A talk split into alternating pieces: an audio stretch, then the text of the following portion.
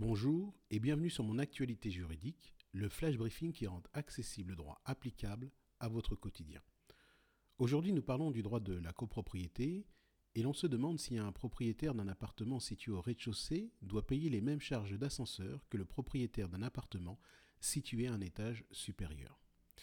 Voici ce que dit la loi, particulièrement l'article 10 de la loi du 10 juillet 1965 fixant le statut de la copropriété des immeubles bâtis. Cet article dispose que les copropriétaires sont tenus de participer aux charges entraînées par les services collectifs et les éléments d'équipement communs en fonction de l'utilité que ces services et éléments présentent à l'égard de chaque lot. Qu'en dit la jurisprudence? Eh bien la question a été posée à la Cour de cassation dans une décision du 9 mai 2019. Dans les faits, le propriétaire d'un appartement situé au premier étage d'un immeuble, soumis au statut de la copropriété et qui comptait 5 étages en tout, a assigné le syndicat des copropriétaires en annulation de la clause du règlement de copropriété concernant les charges d'ascenseur.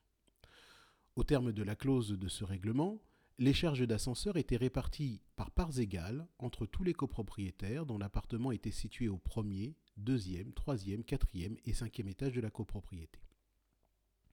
Le tribunal et la cour d'appel ont débouté le propriétaire de sa demande d'annulation de la clause de répartition des charges d'ascenseur parce que la clause précisait les motifs pour lesquels il avait été décidé que les charges soient réparties en parts égales entre les copropriétaires et que la dite clause faisait expressément référence à l'article 10 de la loi de 1965.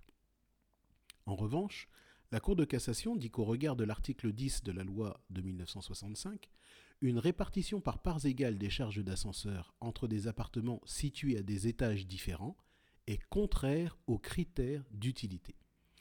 En somme, ce que dit la Cour de cassation, c'est que le critère d'utilité impose qu'il soit tenu compte de la progressivité de l'étage pour l'établissement d'une grille de répartition des charges d'ascenseur.